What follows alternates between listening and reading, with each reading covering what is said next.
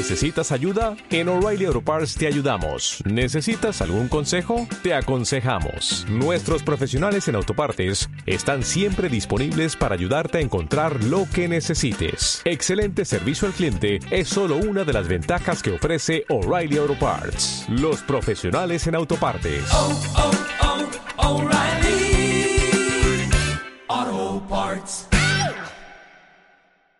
Emprendedores y emprendedoras en la vida y bienvenidos a este episodio 649 del podcast Marketing Digital para Negocios Online.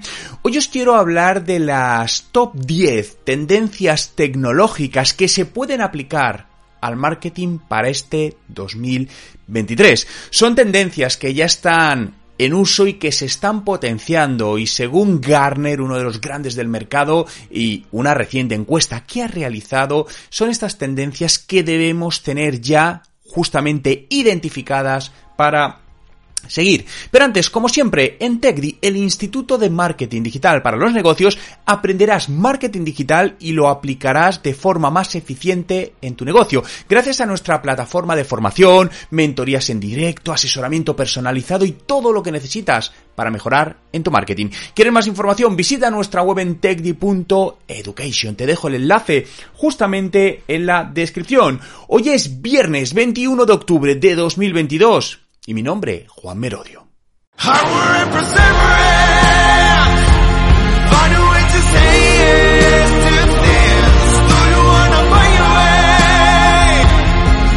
Y recuerda, no hay nada que no puedas hacer en tu vida. Top 10 tendencias en tecnologías de marketing para 2023.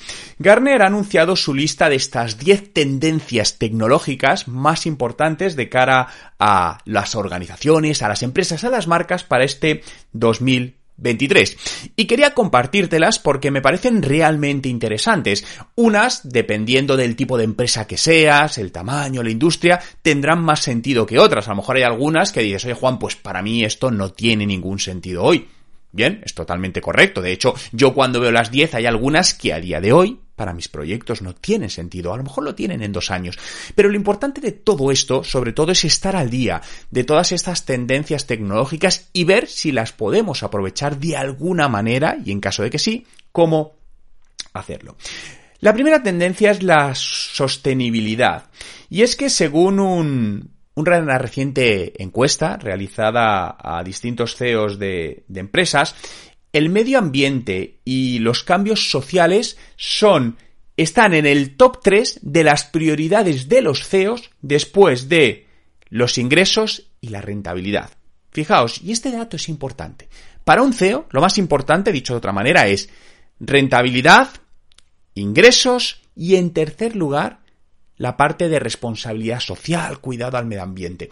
¿Por qué? Porque realmente los consumidores cada vez estamos más comprometidos con todo esto y, y, y, demandamos empresas que también se comprometan. Y esta es una tendencia creciente, sobre todo porque cuando vemos a las nuevas generaciones, que son mucho más concienciadas que generaciones anteriores por el cuidado del planeta, pues obviamente esto tiene un impacto. Por lo que yo lo que haría dentro de cada tendencia es me preguntaría cómo yo estoy aplicando en mi empresa, si lo estoy haciendo, esta tendencia. Si no la estoy aplicando, la podría aplicar y de la respuesta de ser afirmativa así, ¿cómo la podría aplicar? La siguiente es el metaverso, un término que últimamente no paramos de, de, oír hablar. Y estamos viendo cómo ya las grandes empresas están entrando en su, bueno, están creando sus propios metaversos, están haciendo tecnología web 3, eh, tokenizando sus activos, ¿no? Servicios, productos a través de los conocidos NFTs. Y esta es una tendencia muy interesante y que a día de hoy ya es aplicable a pequeñas empresas. Esto sí quiero dejarlo. Hay ciertas partes del metaverso que, pues, una pequeña empresa no tiene sentido que construya su propio metaverso, ¿no? Porque los costes todavía son muy elevados, que bajarán en el futuro. Esto va a pasar como pasó con las webs en su momento, que al principio, por ejemplo, hacer, hace 15 años hacer una tienda online era muy costoso y ahora, pues, la puedes tener, te, te puedo decir, prácticamente gratis, ¿no? Hay opciones de hacerla totalmente gratis. En el mundo del metaverso va a suceder exactamente lo mismo. Pero no dejes de estar al tanto de todo esto. Si quieres saber eh, cómo puedes aplicar el metaverso a, tu empresa, recuerda que dentro de TechDi tenemos cursos sobre Web3, sobre metaverso, que además soy yo el profesor de esos cursos, donde te enseño cómo funciona todo este, esta nueva economía y qué resultados puedes obtener y qué puedes hacer en tu negocio. Tercero, las conocidas como super apps. Una super app básicamente combina la potencia de una aplicación móvil, de una plataforma y un ecosistema todo en, digamos, en un mismo formato, ¿no? Y las super apps no tienen por qué ser solo para dispositivos móviles, aunque a día de hoy son, son las más conocidas. Y según una encuesta también de Garner, prevé, prevé que para el 2027 más del 50% de la población mundial serán activos usuarios diariamente de estas super aplicaciones. Bien, vuelvo a lo mismo, todo esto hay que ponerlo en contexto. Si a día de hoy soy una pequeña empresa que tiene una pequeña tienda que está empezando a, pues no tiene sentido hacer un gran desarrollo en todo esto. Pero esto no significa, insisto, que no estés al tanto de todo esto, porque esto te va a dar oportunidades o te va a, te va a permitir tener una visión más realista del mercado y entender también mejor a tu competencia, ¿no? Porque de repente ves que tu competencia es un gigante y está haciendo ciertas cosas bien, bueno, pues coge información de eso y cómo te lo puedes llevar a tu pequeño entorno. Seguimos con la inteligencia artificial adaptativa. Fijaos que esto es algo importante. Al final la inteligencia artificial, eh, como su propio nombre indica, es inteligencia y requiere de un aprendizaje constante. Por lo tanto, esto que sobre todo están aplicando grandes empresas, están adaptando o estableciendo nuevos modelos de aprendizaje, de machine learning, para que sus inteligencias sean capaces de poder aprender más rápido con, con mejores, eh, con mejores datos, eh, que requieran menos datos para tomar mejores decisiones. Por lo tanto, toda esta parte también es una de las tendencias.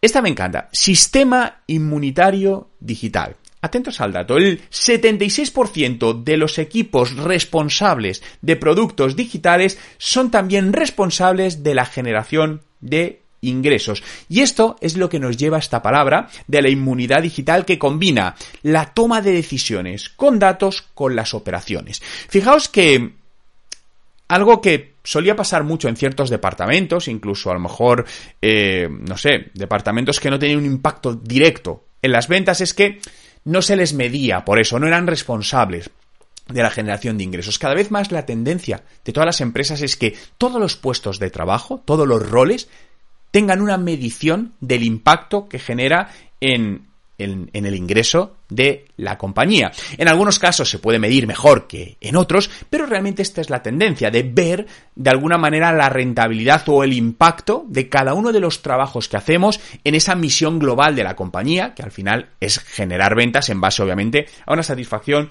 de los clientes. Siguiente término. Hay algunos términos un tanto complejos, ¿no? Todo esto está en inglés, entonces lo estoy traduciendo de la manera más, eh, digamos, más eh, aproximada posible. Observabilidad aplicada. Atentos a este, a este término. Fijaos que al final eh, esto es como aplicar de alguna manera todos los datos a tomar mejores decisiones y de una manera más rápida, ¿no? En el mundo cada vez vamos más rápido. Y no quiero decir que esto sea bueno, de hecho creo que no es bueno, pero es lo que es. Entonces las empresas tenemos que ser capaces, para adelantarnos a nuestros competidores, de ser más ágiles, más flexibles, ¿no? Y esta es una de las partes de la transformación digital, que uno de los problemas que tenían o que tienen muchas grandes empresas es que como son muy grandes, tienen procesos muy rígidos, son poco flexibles. Entonces para una toma de decisión, en algunos casos pueden tomar meses, ¿no? Seguro que te ha pasado, ¿no? Eh, alguna factura que has trabajado con una gran empresa y tardan mucho en pagártela. O simplemente un proceso de alta como proveedor de una empresa. ¿Te suena esto? ¿Alguno lo ha sufrido? ¿Has tardado meses? Claro, porque son procesos muy lentos y dices, oye, ¿cómo algo tan relativamente sencillo puede tomar tanto tiempo? De hecho, fijaos, ahora mismo estoy personalmente en un proyecto que es con una gran empresa y para entrar de alta como proveedor te puedo decir que llevo tres meses tres meses. Hace dos meses que pasé ya toda la información y sigo a la espera. Entonces, claro, es un proceso que al final a las grandes empresas les lastra. Porque les permite, les hace ser menos eficientes. No tiene sentido, ¿bien? Pues la tecnología está ayudando a las empresas desde el punto de vista de toma de decisiones en datos, de automatización de procesos, a que todo esto sea mucho más eficiente, no necesite tanta implicación personal, que al final lo que sucede es que las personas pues están saturadas de trabajo y pues van procrastinando lo menos importante o lo menos urgente en ese momento. Por lo tanto, la tecnología está aquí para ayudarnos en toda esa parte. Nos vamos a la parte de gestión de, riesgos de la inteligencia artificial y securización, ¿no?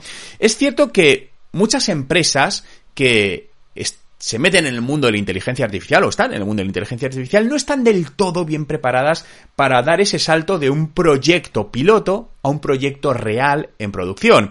Y no están preparadas o se les va de las manos. ¿no? Esto se puede enfocar de muy diversas maneras. Cuando pienso en esto, se me viene a la cabeza una cosa que pasó ahora, no sé, 5 o 6 años con la empresa Microsoft, donde no sé si recordáis que creó una inteligencia artificial que empezó a aprender de las conversaciones en redes sociales, entre ellas Twitter sobre todo, y pasado un tiempo la tuvieron que desactivar porque esta inteligencia artificial captó digamos el mal rollo de Twitter. Sabéis que Twitter es una de las redes sociales por extendencia donde hay más peleas digitales, más odio, ¿no? De distintos tipos, me da lo mismo religioso, político, lo que sea.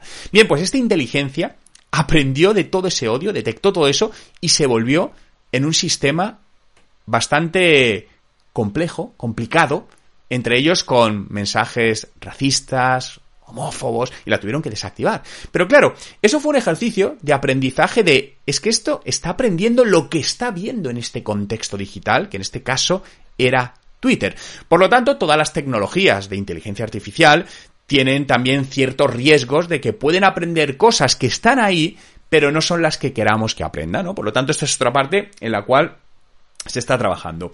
Hablemos de plataformas de, en la nube. Está claro que cada vez la nube es algo fundamental en los negocios pequeños, medianos y grandes, ¿no? Y la nube podemos hablar desde tener un Dropbox o, o, Drive, ¿no? Para almacenar la información, poder trabajar colaborativamente a tiempo real, poder acceder a cualquier información en cualquier momento, pero la nube es imprescindible para la evolución de las tecnologías y el uso a tiempo real. Por ejemplo, cuando estamos eh, retomando el tema del metaverso, ¿no? Es decir, un metaverso tiene que estar en la nube. ¿Por qué? Porque está la cantidad de información que hay que obviamente eso nunca te lo vas a poder descargar a un dispositivo físico. ¿Por qué? Lo primero, porque no vas a tener capacidad de almacenamiento y lo segundo, porque tardaría tanto en bajar que no tiene ningún tipo de sentido. Por lo tanto, va a haber, hay una tendencia obviamente en la mejora de la velocidad de los datos, de la velocidad de computación y del uso de la nube para todo. Es decir, en unos años no tengo ninguna duda que todo lo que hagamos en un negocio, absolutamente todo, estará en la nube, porque nos hará ahorrar costes, ser mucho más rápidos y que todo esté además mucho más seguro. Hablamos de plataformas de ingeniería y básicamente esto es como la disciplina de construcción de plataformas tecnológicas desde dentro de la empresa. Aquí a mí hay una parte que me gusta mucho, sobre todo pensando en las pequeñas empresas, que es el conocido como no code, no code. Es una tendencia que ya lleva algunos años y básicamente consiste en herramientas que te permiten construir webs, tiendas online, aplicaciones online sin conocimientos técnicos ni de programación. Es decir, que cualquier persona que no haya construido, no sepa nada de programación o diseño, puede construir aplicaciones realmente complejas. Y cada vez hay más herramientas que hacen todo esto. Es más, estamos viendo la importancia que está adquiriendo esta tecnología no code, que dentro de TechDi ya hemos sacado una categoría con, con cursos no code, ahora mismo tenemos dos y estamos realizando nuevos cursos para poder enseñar a cualquier persona a que no tenga que tercerizar la creación de ciertas herramientas digitales, sino que con estos programas, que además tienen costos muy bajos, es decir, os puedo decir que son asumibles absolutamente por cualquier tipo de empresa, poder construir sus propias aplicaciones y tenerlo todo internalizado. Que en ciertos momentos es muy importante, o si no, ¿cuántas veces te ha pasado que has tenido un problema en tu web, en tu tienda online, y tienes una empresa externa que te lo gestiona y ha tardado mucho en solucionarlo, en porque al final tenían pues otras cosas antes y te genera un problema? Bien, imagínate que lo tienes interno y lo puedes gestionar tú.